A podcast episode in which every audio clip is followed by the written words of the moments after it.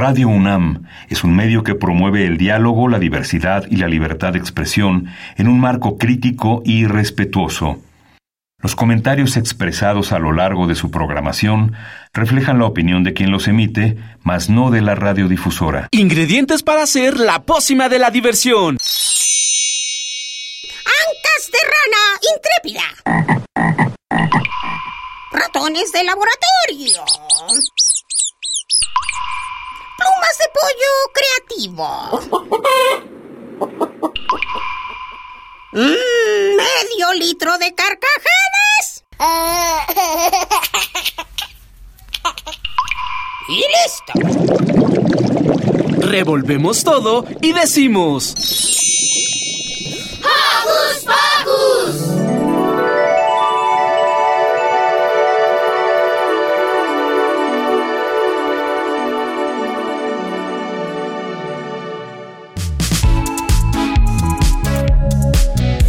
Buenos días, Ogo Escuchas. Yo soy Yare y estoy muy emocionada de darles la bienvenida a una nueva edición de Hocus Pocus. Antes de comenzar, quiero mandarle un saludo a la producción, a Sil, Liz, Isis, Luz y Roberto. También quiero saludar a los Hoku conductores que nos escuchan desde casita y a todas las niñas y niños que hoy nos están sintonizando para aprender de nuestros temas. Y ahora sí, les cuento qué haremos hoy. Isis platicará con Nur Slim, una compositora mexicana que hace cosas padrísimas con los dibujos y musicogramas, para que las y los niños nos vinculemos con la música. Después, Ricky tendrá una interesante charla con Yarida Miranda sobre los 50 años de la Cineteca Nacional. En el A que no sabías, nuestra amiga Perla nos platicará sobre las estrellas de mar. Y finalmente, en Hocus Pocus por el Mundo, Diego Emilio charlará con Alejandra Ortigosa sobre la autoestima y el control de las emociones en las infancias. Todo esto con rolitas divertidas y toda la buena onda para iniciar el fin de semana. Ahora sí, preparen su postre favorito, alisten sus bocinas y abróchense los cinturones que ya inició Hocus Pocus. Recuerda que puedes ser parte de este y todos los programas a través de nuestras redes sociales. Hazlo a través de tu compu, tablet o celular. Búscanos en Facebook como Hocus Pocus Unam. Regálanos un like, comenta nuestras publicaciones y mándanos tus sugerencias musicales. Aventúrate con nosotros y sé parte de esta comunidad sonora. Y para iniciar esta mañanita, escuchemos Mícolo de Anaigio.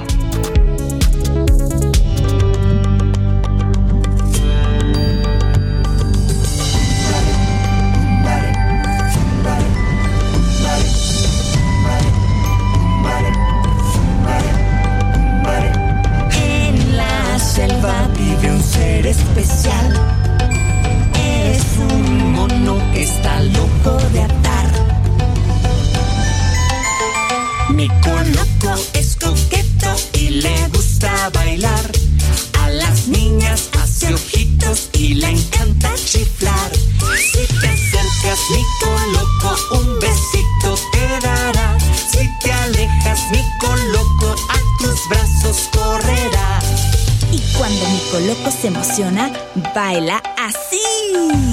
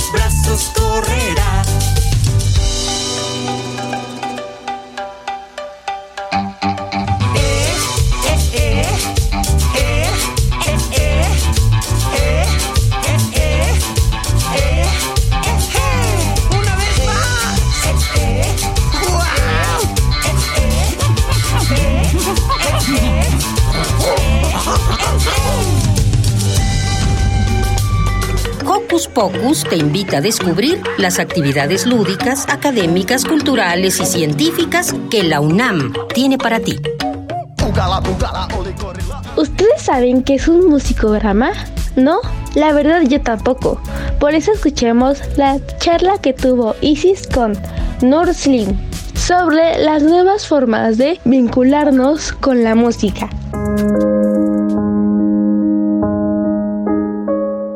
Escuchas, yo soy Isis Sarmiento y el día de hoy tenemos de invitada a una muy importante figura en la cultura de la Ciudad de México. Ella es compositora, cantante y ahora también es educadora musical. Estoy hablando de Nur Slim. Bienvenida. Hola Isis, gracias por invitarme. Nos da muchísimo gusto tenerte aquí, sobre todo porque tú trabajas con niños en la música. Es un tema muy interesante que no hemos tenido en Focus. Entonces, pues vamos a darle. Bueno, para empezar, para que los Focus escuchas te conozcan, cuéntanos, ¿quién es Nur Slim? Mejor dicho, ¿quién eres tú como artista? Bueno, empecé como desde chiquita, así como todos ustedes, como a los 13 años estudiando guitarra y me metí a la superior de música a estudiar guitarra de jazz y después descubrí que me gustaba mucho hacer canciones y cantar mis canciones y empecé a hacer esto como cuando uno es cantautor, pero después me di cuenta que me gustaba orquestar esas canciones y me pasé al mundo clásico a estudiar composición y saber cómo se utilizaban todos esos instrumentos de la orquesta y entre todo ese proceso pasaron muchísimos miles de años, siglos, y cuando me di cuenta, pues llegó mi hijo a mi vida y entonces para mí todos esos elementos era tratar de contarle historias para ver a él qué le gustaba, cómo enseñarle a interpretar el mundo. Y empecé a escribir óperas para niños y cuando vino la pandemia, pues estaba yo con un niño de cuatro años ahí traumados, ¿no? Encerrados. Entonces empecé a escribir ejercicios de introducción a la música, pero a través de la composición, que es lo que yo hago. Y los practiqué con él y los practiqué con otros niños como mi piloto para entender un poco más esto de las infancias. Entonces fueron como tres años de estar probando todos estos juegos. El año pasado entré a la maestría en educación musical y bueno, ha, estado padre como este proyecto que se llama Animalesas Sonoras, pues fue desde una composición, un juego con mi hijo, un taller piloto y ahora es un proyecto de investigación que estoy haciendo en la UNAM. Y está increíble porque a los niños, más que enseñarles un instrumento, me gusta eh, enseñarlos a hacer canciones y que ellos a través de sus palabras nos cuenten cómo ven al mundo. Y eso está hermoso. La verdad suena increíble. Yo quisiera preguntarte, dentro de toda esa educación que tú tienes en la música, ¿cuál ha sido tu experiencia? Y no me refiero como dónde has estudiado o qué, sino cuál ha sido realmente tu experiencia y dentro de esa experiencia, ¿qué fue lo que a ti te movió para tú llegar a la educación musical? Mm, pues pienso que principalmente es lo que me rodea en casa. Yo pienso que si yo no tuviera un hijo no trabajaría con las infancias. Entonces, pues es para mí lo más importante es escribir música que yo pueda usar y yo pueda trabajar con lo que me rodea y ver qué está pasando en mi comunidad o con en mi entorno. Tal vez yo no soy un músico que esté tanto en los escenarios, en giras, lo hice pues cuando más joven, pero ahora me gusta hacer mucho esto de los talleres, trabajar, la educación. La primera infancia son con los que más me gusta trabajar porque cuando entran a la primaria el cambio es abrupto, entonces darles algún tipo de herramienta para que ellos no puedan perder eso que es su creatividad, su inocencia, su imaginación y todo eso que poco a poco en la escuela te lo van quitando y pues darles esas herramientas, ¿no? Para que ellos tengan un poco con qué defenderse. Oye, y ahora que mencionas que trabajas con niños, tú dices de muy temprana edad, ¿qué consideras que es como lo más divertido de trabajar con ellos? Y a su vez, ¿cuáles son los retos que tienes y cómo has logrado resolverlos? Lo más divertido es, como hacemos canciones, son las historias que inventan. De hecho, ahora para la tesis estoy haciendo un análisis del discurso y me muero de risa porque uno cree que dicen, ay, esta canción y la escriben y dicen cualquier cosa y ya que haces el análisis, te dicen cosas súper profundas. Ahora, uno de los cuentos que estuve analizando hablaba de toda la percepción de la fuerza y el miedo. Y entonces, como desde chiquito te enseñan que si alguien es más fuerte, pues te va a dar más miedo, que si alguien es más grande, te va a dar más miedo, ¿no? Y al final de esta canción que escribió uno de los niños, pues el resultado era que no, que la fuerza está realmente en quien tiene confianza, porque al final es un changuito que dice que aplastaba a todos, aunque todos sean más grandes que él, ¿no?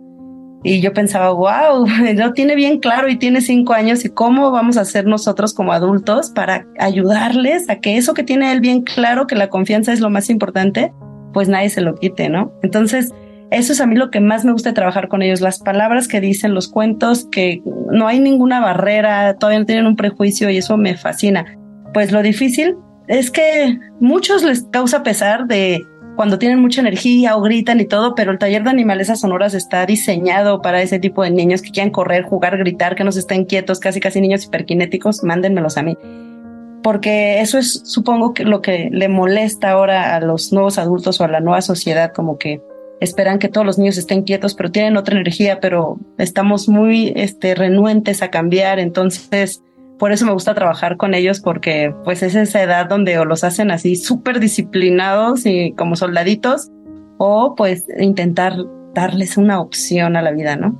Ok, nosotros tenemos muchos escuchas que son niños, infancias, entonces Quizá retomando esto que dices de niños que tienden a la kinestesia, ¿podrías explicarles más o menos a qué te refieres y por qué consideras que tu proyecto Animales Sonoras es como muy adecuado para ese tipo de niños?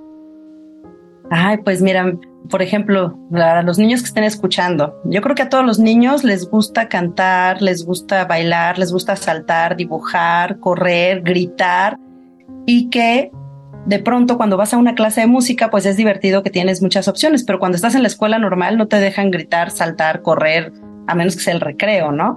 Entonces yo pienso que si todos estos ejercicios los pudiéramos hacer en el día a día, en todas nuestras materias, pues sería mucho más divertido ir a la escuela. Cuando están en kinder, sí tienen más ejercicios, colores, material didáctico y todo muy divertido. Y conforme van avanzando es así de, ya no escriba, escribe derechito, pinta que no te salgas de la raya, no corras, no comas y no sé, así un montón de reglas que algunas están bien y algunas son exageradas y les quitan un poco esa libertad. Entonces, a mí me gusta que los niños estén dibujando, que puedan imaginarse lo que les rodea desde su mundo sonoro, todo esto. Entonces, el taller de animalesas sonoras trata de aterrizar todo eso en canciones y, y, pues a manera de, como si fuera musicoterapia, pero no es musicoterapia, pero tratar de hablar qué dijeron ellos en sus canciones y qué están sintiendo y darles esa voz, ¿no? Porque de pronto es difícil que en todos los espacios les den voz a los niños y les den esta importancia de que sus palabras son muy importantes para los que lo escuchamos, ¿no? Me gustaría muchísimo que profundizaras en qué actividades o qué procesos son los que realizan en animales sonoras para que puedas aterrizarlos en canciones, cómo funciona. Ah, por ejemplo, como tengo niños chiquititos de dos años, les pongo un collage de imágenes y siempre trato de poner cosas absurdas, así de había un zapato, una sopa, un castillo, un pez con una niña y entonces ellos van acomodando estas imágenes y me van diciendo las palabras, ¿no? Así estaba el pez y yo, ¿y qué hacía el pez, no? Me van construyendo la historia con las imágenes que yo les pongo. Ese es uno de los ejercicios y luego ya conforme construyen la historia le digo, ¿quieres que te la acompañe con la guitarra o no? ¿Quieres? Entonces es como por procesos. Primero tal vez solo construyen la historia, después le ponen melodía, después tal vez ya les guste que yo los acompañe, después puede que ellos solitos quieran tocarla con alguna percusión, ¿no? Pero es como un proceso. Eh, por ejemplo, si hay un día que todos quieren hacer un montón de ruido, hacemos ejercicios de saturación auditiva y jugamos con un globo hacer sonidos cortos, hacer sonidos largos y hacemos un escandalazo y empezamos este como sesiones de escucha, pongo cierta música y todos con el globo empezamos a hacerlo al ritmo de la música y ellos improvisan sus sonidos de globo, tratan de buscarle sonido al objeto sonoro. O luego, si también estamos así como súper desbordados, hacemos ejercicios de vamos a gritar todo que hicimos el día de hoy y luego vamos a intentar escuchar a nuestros compañeros, ¿no? Pero así como tenemos estos ejercicios de saturación y de la locura, cuando necesitamos bajar y calmar, también tengo cierta música, pongo y hacemos ejercicios sensoperceptivos donde los pongo a oler y escuchar o amasar y escuchar o pintar y escuchar. Entonces siempre estoy tratando de que utilicen todos sus sentidos y bueno, pues ahí puedan ir jugando y descubriendo el mundo sonoro que está alrededor de ellos. Wow, pues parece que realmente reciben un como estímulo muy integral, ¿no? ¿Qué resultados has tenido con esta metodología tan peculiar que tú tienes para enseñar música? ¿Cómo ha sido para los niños? ¿Ellos qué opinan? Híjole, pues para bien y para mal, ¿eh? Porque doy ahora 10 sesiones. Ahora que hice el proyecto de investigación fueron 10 sesiones. Los niños de pandemia sí los tuve dos años. Eh, y para cuando trabajo en alas y raíces, los veo solo una vez y no los vuelvo a ver porque me mandan a sedes diferentes, ¿no? Entonces es como el amor absoluto y de pronto ya me fui, ¿no? y no hay una continuación. Yo creo que ahí ha sido que pues tengo un montón de cosas que no puedo regresar más que con el grupo que estuve dos años, ¿no? Entonces, pues es súper rudo porque de pronto llegan conmigo y ah, hacemos un montón de cosas y cuando llegan a la escuela es, ah, ¿dónde está Nur? ¿Por qué no tenemos una clase así? Porque de hecho a mi grupo piloto leíamos en clase, practicábamos las matemáticas porque era kinder, ¿no? Entonces, digamos, lo que ellos hubieran hecho en el kinder, lo hacíamos, pero a través de la música. Entonces sí, cuando entraron a la primaria y a la escuela, pues fue muy rudo para ellos, ¿no? Así de, ah, ¿dónde está Nur? y entonces pues sí, yo me sentí súper mal de que los hice bien liberales, pero al final pues este mundo todavía no va hasta allá, ¿no? Entonces es la buena y la mala de tomar el taller de animales a sonoras. Bueno, pues sí parece que al menos en el sistema educativo tenemos todavía mucho que aprender sobre cómo educar a los niños para que ellos realmente aprendan. Sí, para que se interesen para que se interese, claro. Y hablando de interesarse, ¿tú qué consejo le darías a los niños que justamente están interesados en la música, pero por una u otra razón no se atreven a meterse en ello, a decirle a sus papás que les interesa? ¿Tú qué les dirías a ellos? Mm, pienso que me acercaría mucho a todos los talleres que da Las y Raíces. Tienen en toda la República Mexicana, me atrevería a decirlo, son talleres gratuitos, no solo de música, de arte, de pintura, de todo, ¿no? Yo sé que va a estar difícil, ¿no? Como niño, ay, obligar a los papás, digamos, este mensaje también va para los papás. Antes de llevarlos a sesiones regulares de cualquier actividad artística, los empezaría a llevar eso al teatro, a ver obras. No es que uno tenga que saber observar una pintura o alguna técnica en específico, pero es lindo que tus ojos vean esas imágenes que tienen mucha más profundidad que tal vez un anuncio de algún producto comercial, ¿no? Y lo mismo pasa con la música, acercarlos poco a poco a que tengan otro tipo de pensamiento y que los lleve a, otros niveles cognitivos que de pronto no están tan a la mano, ¿no?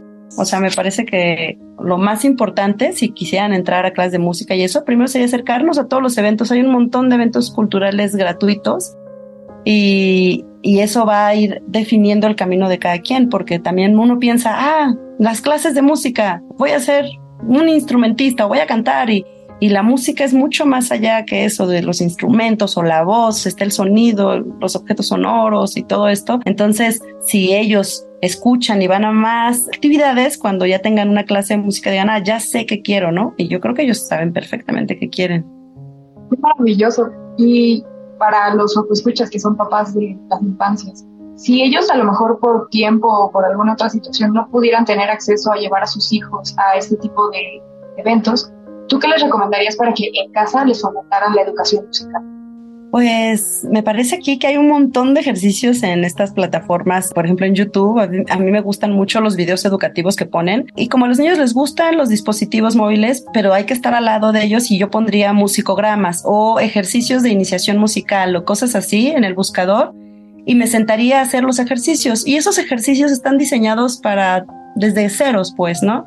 Entonces creo que hacer esos ejercicios desde casa están muy bien. El cenar también puso en su plataforma, me parece, cuando fue todo esto de vinculación cultural, diferentes ejercicios en su canal de YouTube también, donde vienen actividades de todo tipo. Por ejemplo, yo hice una serie de actividades para las diferentes emociones, ¿no? De cuando estábamos encerrados y tenías así frustración, enojo, ira, miedo y demás, y cómo irlas trabajando a través de la música y eso. Hay muchísima información, incluso si no, si no salimos de casa, incluso si no tenemos una preparación más profunda, hay estos videos y uno nada más pone así en el buscador ejercicios de iniciación musical desde ceros o para niños o algo así y salen ahí. Bueno, como escucharon, no hay ninguna excusa para que los niños puedan aprender sobre música, sobre todo divirtiéndose, porque hay personas como Nur Slim que hacen una gran labor al hacerla muy divertida para los niños. Por último, Nur, nos encantaría que nos dieras su contacto, tus redes sociales, dónde te podemos encontrar en general para que sigamos viendo qué eventos tienes o qué cosas sacas. Pues tal cual, pueden buscar todo lo que esté así, arroba Nur Slim, que es N-U-R-S-L-I-M, y ahí van a encontrar de todo desde mi página web y todas las redes sociales y así. Lamentablemente se nos va acabando el tiempo, pero te agradecemos muchísimo por hacerte el espacio para estar aquí y yo creo que todos los que escuchas que les encanta la música van a pensar lo mismo. Bueno, pues gracias por invitarme y espero que ahí tengan un poco más idea por si quieren meter a sus hijos y de todas maneras si tienen más dudas pues no duden en escribirme, yo siempre tengo como buenas recomendaciones. Muchísimas gracias. Bueno, Juco Escuchas, yo soy Isi Sarmiento y nos escuchamos pronto.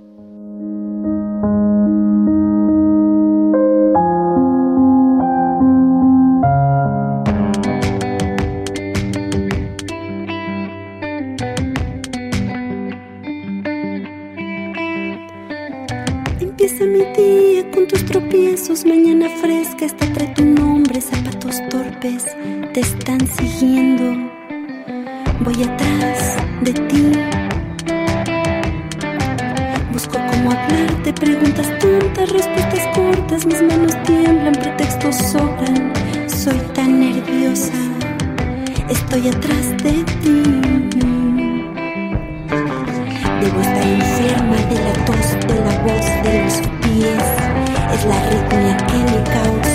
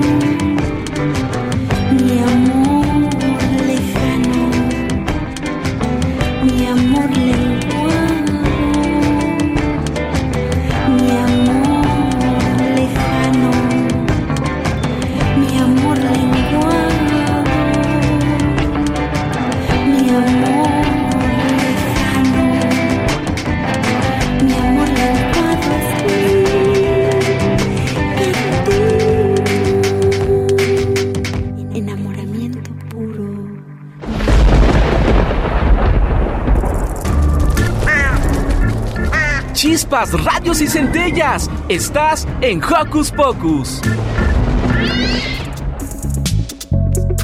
En Hocus Pocus tenemos amigos de 1, 2, 3, 4, 5, 50, 100 y 1000 años y más. Y hoy hablaremos de nuestra amiga cincuentona, la Cineteca. Escuchemos la entrevista que nuestro amigo Ricky tuvo con Yadira Miranda, vocera de la Cineteca Nacional. Hola Joco Escuchas, yo soy Ricky y el día de hoy me encuentro con Yadira Miranda, quien es vocera de la Cineteca Nacional. Bienvenida. Hola Reggie, ¿qué tal? Buenos días, un gusto estar con ustedes. Buenos días, muchas gracias a usted por estar aquí. Bueno, para empezar, ¿qué es y qué hace la Cineteca Nacional? Bueno, pues la Cineteca Nacional es una institución que se dedica a la preservación, la catalogación, exhibición y difusión del cine mexicano, así como del cine internacional en México, en sus distintos formatos.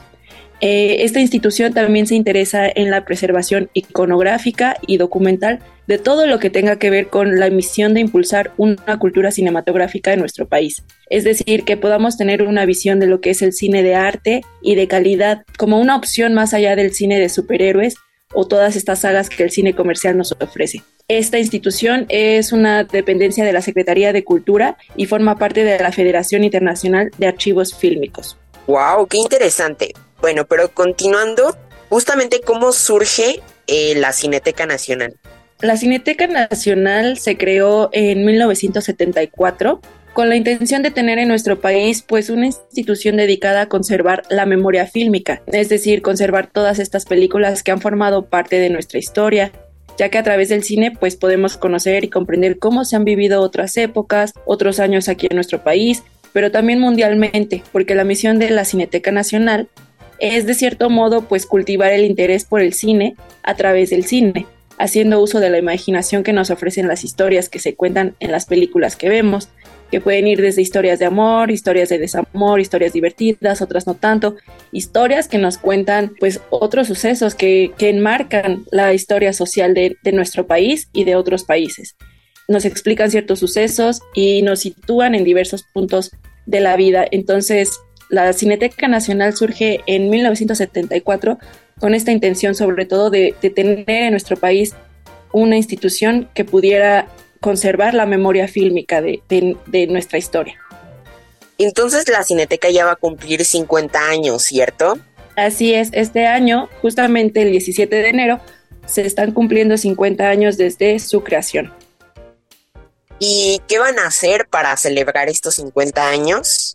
Pues como se están cumpliendo 50 años, será un año lleno de muchos festejos. Comenzamos el 17 de enero. Este día se inauguró la Cineteca Nacional, pero de 1974, en sus antiguas instalaciones que estaban en Estudios Churubusco. Después sucedió un incendio, así es que tuvimos que mudarnos, bueno, yo no porque todavía no estaba en, eso, en ese tiempo, pero las instalaciones tuvieron que mudarse a donde ahora estamos, que es en la colonia Joco, en Coyoacán. También va a haber una serie, una serie de festejos que pues todavía no podemos dar eh, a conocer porque van a estarse realizando durante todo el año. Pero estén atentos porque va a haber muchos festejos, muchas celebraciones y muchas actividades especiales. ¿Todo esto dónde lo podemos consultar? La página web es cinetecanacional.net y así también estamos en redes sociales como Instagram, Facebook, Twitter y YouTube. Así tal cual, Cineteca Nacional México, cinetecanacional.net.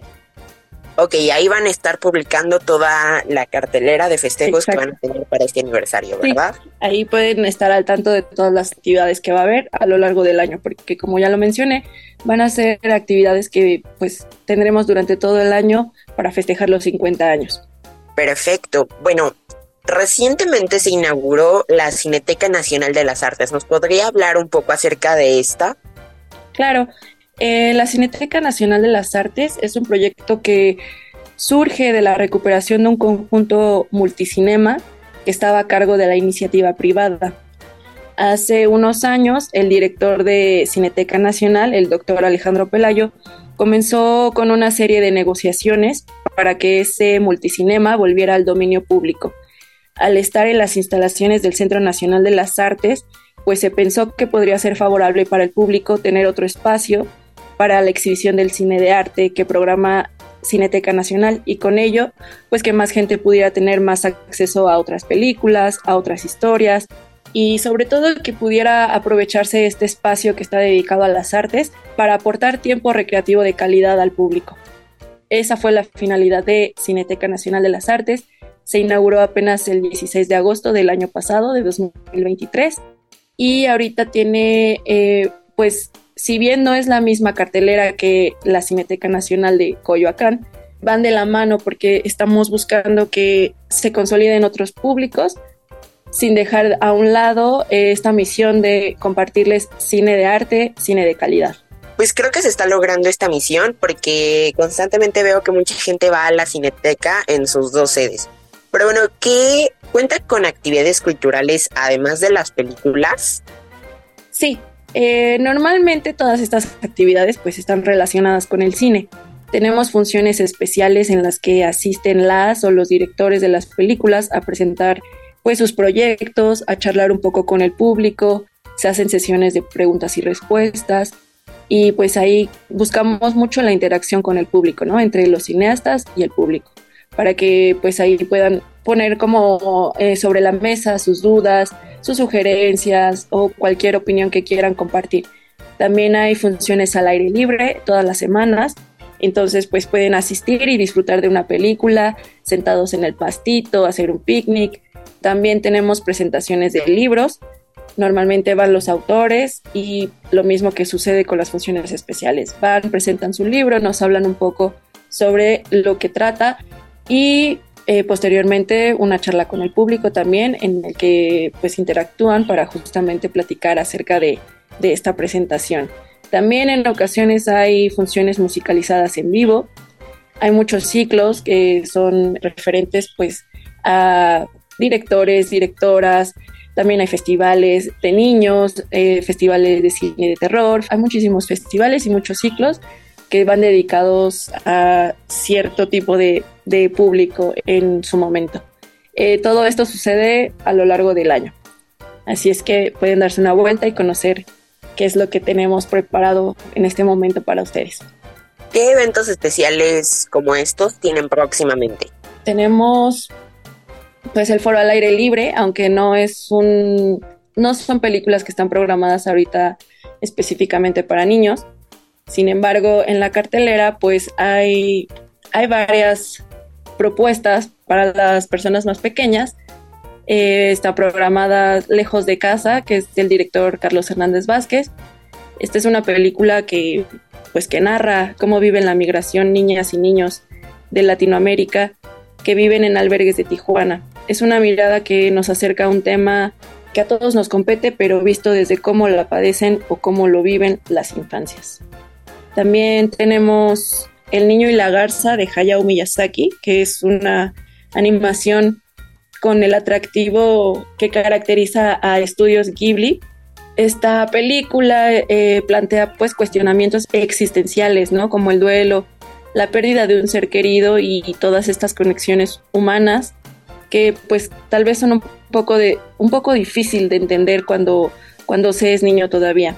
En este caso el, personaje es un niño de 12 años que pierde a su madre y a partir de ello tiene que hacer frente a todos estos miedos de la infancia, acompañado de una garza y de mucha magia. Como tal, no tenemos todavía eventos especiales porque van saliendo conforme va pasando, van pasando las semanas, pero ahorita, como te digo, estamos enfocados más en, en la celebración de los 50 años de Cineteca Nacional. Ok, está perfecto. Bueno, estas películas que son un poco dedicadas hacia las infancias, ¿en qué horario las podemos encontrar? Sí, las podemos encontrar a partir de las 2 de la tarde de lunes a viernes. Sábado y domingo hay matiné, me parece que comienza a partir de las 11 de la mañana. Muy bien, pues ya saben, Joco Escuchas, para que vayan a ver una película entre semana saliendo de la escuela, eh, con estas propuestas muy interesantes que nos tiene la Cineteca Nacional. Así es. Bueno, ya para terminar, ¿cuál es su labor en la Cineteca y qué es lo que más le gusta de esta? Pues mi labor en la Cineteca Nacional eh, como parte de prensa y difusión es estar al tanto de todas las actividades que Cineteca ofrece al público, dar atención a los medios de comunicación para hacer ese puente que une al público y a la prensa con la institución, es decir, cubrir los eventos que ofrece Cineteca Nacional, dar atención a los medios, así como en este momento está ocurriendo con esta entrevista, pero también escribo notas sobre lo que sucede en los eventos para que la gente que no asista pueda enterarse de las actividades que, que suceden en la cineteca, pues con el fin de que nos visiten, ¿no? Y que sean parte de. También hago entrevistas a los cineastas que nos visitan con sus proyectos, monitoreo todas las noticias sobre nuestra institución y sobre todo pues trabajamos mucho en la difusión para que todo este cine llegue a más y más gente. Y lo que más me gusta de mi labor pues creo que es ser parte de, de todos estos eventos, desde la logística hasta la operación. Así que creo que cubrir los eventos es lo que más me gusta porque veo mucho cine y siempre, siempre aprendo algo nuevo. Muy bien, pues muchísimas gracias por darnos esta entrevista. Nada más nos podría dar todos los datos para que podamos ir a la Cineteca en sus dos sedes, por favor. Dirección, horario y costo, por favor. Sí, con mucho gusto. Cineteca Nacional está ubicada en Avenida México, Coyoacán, número 389, Colonia Joco, muy cerca del Metro Coyoacán. La Cineteca Nacional de las Artes se ubica en Avenida Río Churubusco, número 79, Colonia Country Club Churubusco, muy cerca del Metro Ermita o General Anaya. Por supuesto, dentro de las instalaciones de Centro Nacional de las Artes. Sus horarios son de lunes a viernes de 12 y media a 9 horas. Fines de semana de 11 y media a 9 horas también. Y los costos de las salas de cine son 70 pesos entrada general, 50 pesos para menores de 25 años, estudiantes y adultos mayores. Martes y miércoles, ambos días, contamos con un costo del boleto de 50 pesos para cualquier función. La página web es cinetecanacional.net. En Instagram estamos como Cineteca Nacional México, Facebook Cineteca México, Twitter Cineteca México. Muy bien, pues muchísimas gracias por la entrevista. Yo soy Ricky, ella es Yadira Miranda, vocera de la Cineteca Nacional. Nos despedimos. Adiós. Hasta luego, bye que no sabías. Te llevaste mi único alimento. Me moriré de hambre. ¿Es el crustáceo cascarudo? No, es Patricio. Mm, cielos, 3 de la mañana. Finlandia. Te amo. Es decir, que se han apoderado de lo que creíamos creer y nos hacen creer que creíamos que los pensamientos que hemos tenido son pensamientos que creemos que creíamos. Tú podrás ser un libro abierto, Bob Esponja, pero yo soy un poco más complicado. Seguramente adivinaste el personaje de las frases anteriores porque es muy conocido en el mundo de las caricaturas. Si no lo recuerdas, estabas oyendo a Patricio Estrella. Y como su nombre lo indica, sí, se trata de una estrella de mar. Las estrellas de mar son clasificadas como equinodermos, es decir, aquellos organismos invertebrados exclusivamente marinos, cuya piel tiene espinas y que son simétricos.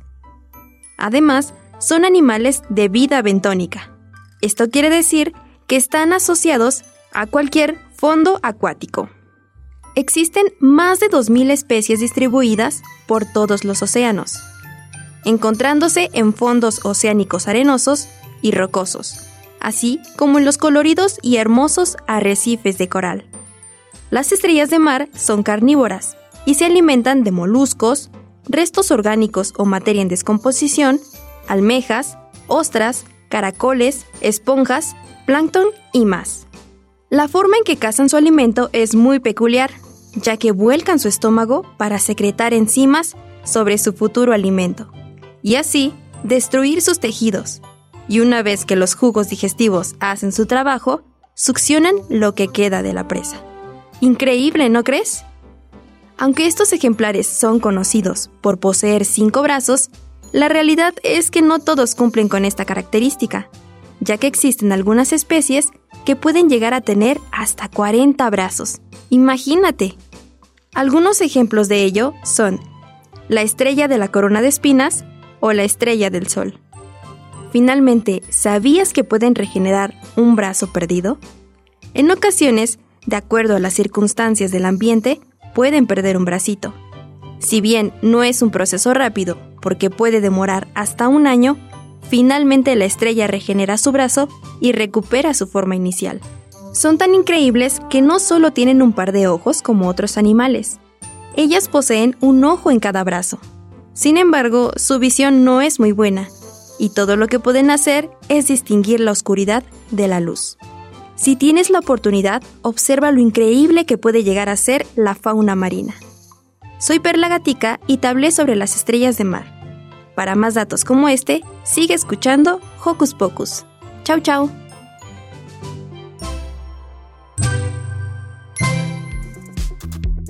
Gracias por esos datos, Perla.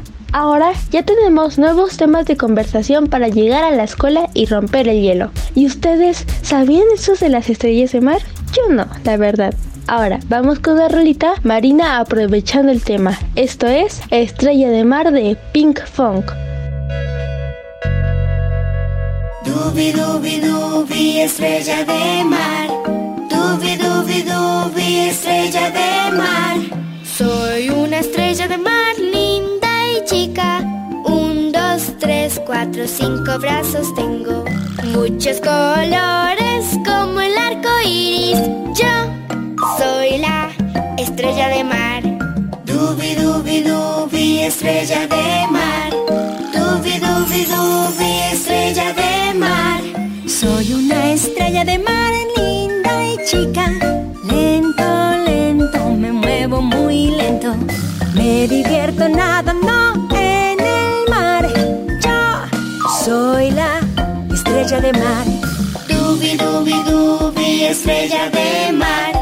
Dubi dubi dubi estrella de mar.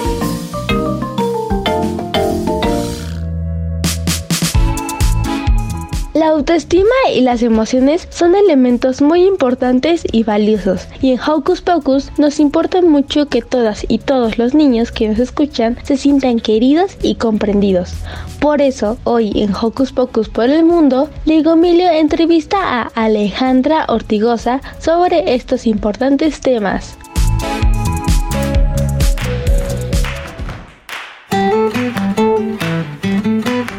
Buenos días amigos, bienvenidos a una nueva emisión de Hocus Pocus por el Mundo.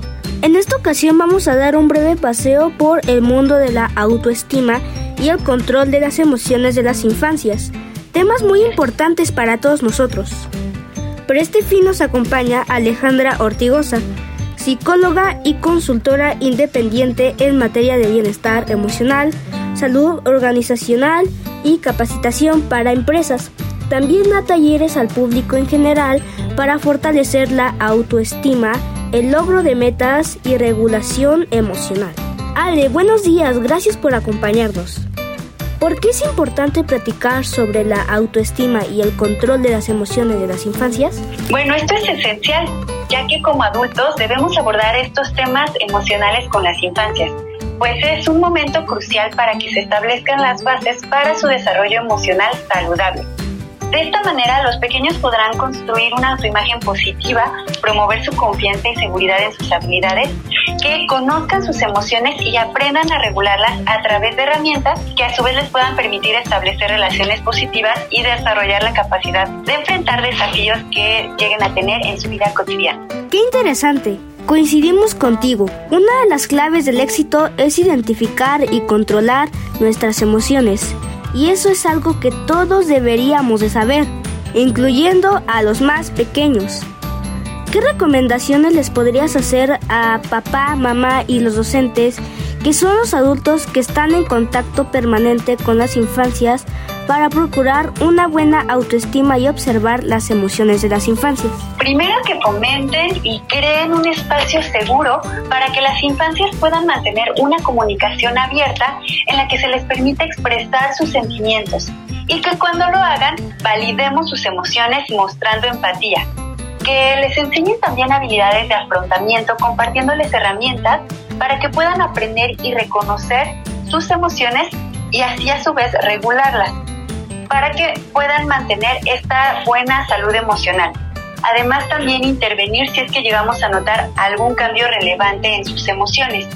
Y para fortalecer la parte de la autoestima, es necesario que celebremos sus logros de forma individual, reconociendo sus esfuerzos a través de elogios constructivos. Papá, mamá y docentes que nos escuchan, es muy importante, como le dice Ale, que fomenten un entorno de confianza para que nosotros podamos expresarnos abiertamente, además de que la motivación siempre es importante para impulsarnos a lograr nuestros objetivos en la vida. Y siguiendo con los adultos a propósito de tu respuesta anterior, ¿qué pueden hacer las instituciones educativas para proteger la autoestima de los alumnos? Bueno, es importante mantener este ambiente seguro para los niños y niñas en donde se permita expresar estos sentimientos que también los adultos mantengan este aprendizaje constante sobre salud emocional y que puedan regular también ellos mismos sus propias, sus propias emociones para que a su vez puedan enseñar estas habilidades a las infancias a través del ejemplo y a su vez puedan todos reconocer cuáles son las emociones, se puedan regular, sepan eh, manejarlas de forma saludable y así se promueva a su vez este ambiente seguro para todos, donde se permita experimentar, sentir y validar lo que cada uno está experimentando, así como identificar cuáles son las habilidades de cada uno para promover un diálogo positivo y elogios que sean constructivos. Estamos de acuerdo contigo. Los docentes también son muy importantes para que las infancias podamos desarrollarnos en un ambiente de armonía y con dinámicas que en el aula nos permitan desenvolvernos sin miedo ni temores. Es muy importante decirles a los jojo escuchas que los docentes son nuestros amigos y deben inspirarnos confianza, nunca temor ni mucho menos inseguridad. En caso de que algún infante tenga problemas con su autoestima o le cueste trabajo controlar alguna emoción, ¿cuáles son tus recomendaciones para que en casa se pudiera corregir cualquiera de estos dos problemas? Bueno, para reforzar la autoestima es importante recordar constantemente cuáles son sus cualidades y fortalezas. Asimismo, promover que cada uno explore y desarrolle habilidades que le interesan. Así se puede estimular su curiosidad y motivar para aprender cosas nuevas o a dedicar tiempo a actividades que disfrute y así a su vez esto ayude a que se impulse la confianza en sí mismo y su autovaloración. En cuanto al manejo de las emociones, enseñar técnicas de respiración y ofrecer también la oportunidad de realizar actividades físicas que permitan liberar esta energía emocional como lo es el ejercicio o con juegos al aire libre, ya que esto puede ser muy efectivo. Permitirles también tener un espacio para expresar sus emociones sin juzgarlos y para que las puedan manejar de forma saludable. Así, acompañarlos durante estos momentos mostrándoles comprensión y apoyo puede ayudarles mucho a sentirse seguros para poder expresarse y, y enseñarles que es normal sentir este tipo de emociones que a veces pueden llegar a ser intensas. Qué buenos consejos, Ale. A veces las infancias y los adultos desconocemos que el esparcimiento y las actividades al aire libre son muy importantes para ayudarnos a identificar nuestras emociones, así como para fomentar la confianza en uno mismo. Ale, muchas gracias por tu tiempo. Por último, ¿podrías enviar un saludo para Hocus Pocus? Claro que sí, muchas gracias por la invitación. Sigan sacando sonrisas y fomentando la creatividad con el público. Es un honor formar parte de su mundo mágico. Ale, nos dio mucho gusto platicar contigo. Para Hocus Pocus, Diego Emilio.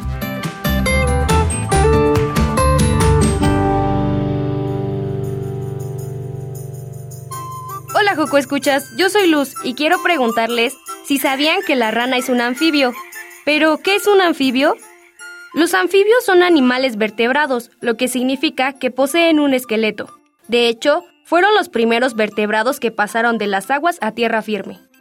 Su nombre proviene del griego y significa ambos medios. Son seres que viven tanto en el medio acuático como en el medio terrestre. Los anfibios necesitan estar cerca de la humedad, por lo que no pueden vivir en lugares donde hace mucho frío o mucho calor. Estos animalitos nacen en el agua y respiran por branquias. Al crecer, muchas especies suelen desarrollar pulmones, cuya función se ve reforzada por la respiración a través de la piel, que muchos de ellos son capaces de realizar. Por esta razón, pueden vivir tanto en el agua como en la tierra. Su piel es húmeda y no tienen pelos, ni plumas, ni escamas. Un claro ejemplo son las ranas. Los anfibios existen en la Tierra hace más de 350 millones de años y a lo largo de su evolución hasta el día de hoy han cambiado un poco. Con cerca de 7.500 especies están en casi todos los lugares del planeta y se clasifican en tres categorías. Anuros, que son los que no tienen cola como las ranas y los sapos. Estos animalitos tienen cuatro extremidades y un tronco corto. Sus patas traseras son alargadas y especializadas para el salto. La mayoría de los anuros presentan estructuras vocales que les permiten producir sonidos, lo que podría escucharse como un canto, que de hecho es utilizado para atraer a las hembras en la época reproductiva y aparearse. Los caudados, los cuales poseen cuatro patas casi del mismo tamaño y una cola relativamente larga. Las salamandras, tritones y ajolotes pertenecen a este grupo. Algunas especies de tritones y salamandras pueden regenerar partes de su cuerpo. Con el paso del tiempo les vuelve a crecer las extremidades. Y por último, los gimnofiones, nombre que proviene del griego gimnofiona, que significa serpiente desnuda. A este grupo pertenecen los anfibios sin patas, con forma de lombriz, para ser exacto, las cecilias. El cuerpo de las cecilias está dividido por pliegues o anillos externos. Su piel es viscosa, debido a las secreciones que producen y viven enterrados en suelos lodosos donde se alimentan de invertebrados. Los anfibios son carnívoros cazadores, Comen cualquier cosa, como insectos, gusanos, moluscos e incluso mamíferos pequeños y otras especies de anfibios. México cuenta con alrededor de 420 especies de anfibios y es el quinto país con el mayor número de especies. Solo lo superan Brasil, Colombia, Perú y Ecuador. Bueno, Coco Escuchas, ahora ya saben que las ranas pertenecen al grupo de los anuros. Yo soy Luz, nos escuchamos pronto.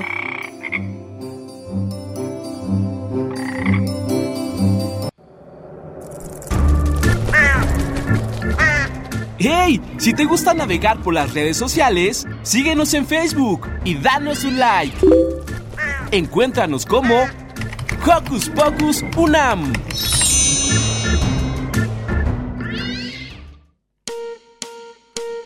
Soy una planta, estoy pegada al suelo, me sujeta mi raíz y es ahí por donde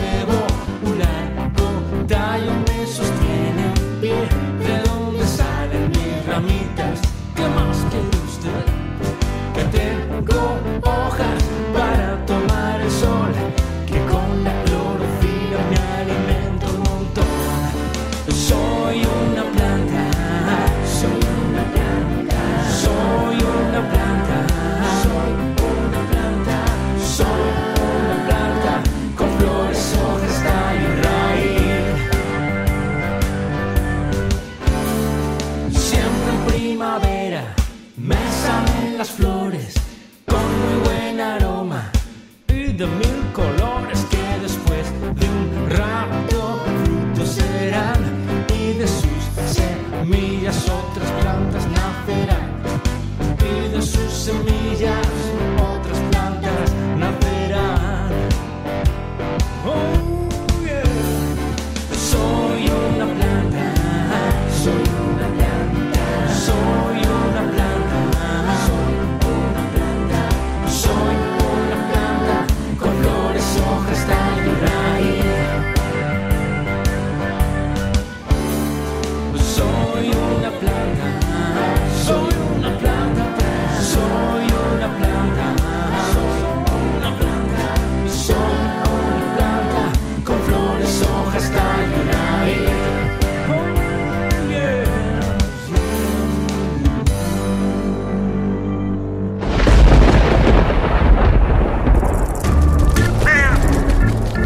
Chispas, radios y centellas. Estás en Hocus Pocus.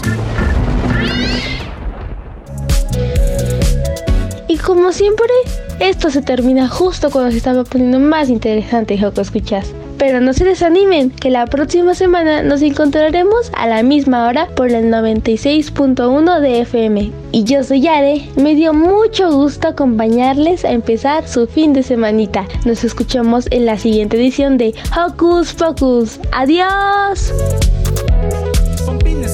Muñeco muy naco y barrigón, pues nunca fue carita, además de ser sangrón, con piojos en su pelo y facha de baril. Él canta en los camiones, viviendo un cuchitril.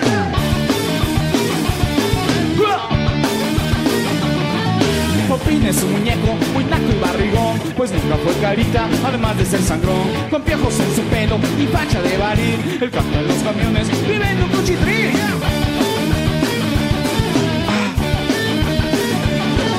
Es gacho con los niños y peor con los papás. Se tranza quien se deja y se friega a los demás. Y ya la policía y hasta el procurador lo buscan noche y día. Lo buscan por traidor todos. Pompi, pompi. Pompi, pompi. Fuerte. Pompi, pompi. Pompi, pompi. ¡Qué gacho! Tatiana. Mamacita.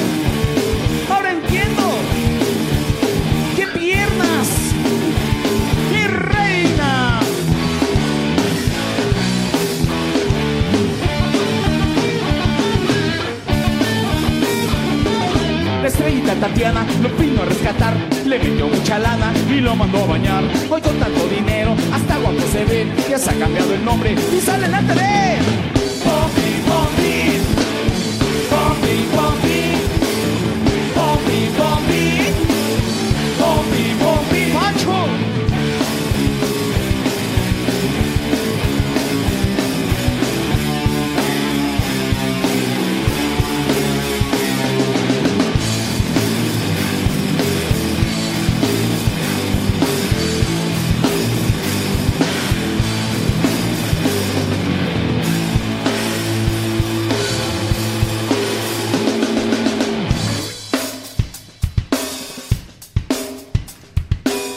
Ya saben cómo es la onda, ¿no? Los que no sepan en este momento van a aprender porque es un concierto didáctico y educativo. Las manos así, ya saben niños. Saben que se tiene que hacer con un movimiento espasmódico, como queriéndose quitar un moco que traen pegado desde hace varios minutos. Sacudiendo el mocorrol. Luego, la cara. Esta es la especialidad de mi compadre Pancho, vean. ¿Sí? Es cara como de rockero asoleado del Chopo el sábado a mediodía. ¿Sí? Después se joroban un poco, como el señor. Él ya venía así, entonces sigan su ejemplo. ¿Sí? Ah, pero ya saben que lo más importante para ser un buen ni- rockero niño y niña es la voz. La voz es de esta forma. Vamos a hacerla, Pancho. La voz Preparado. es así. Fíjate.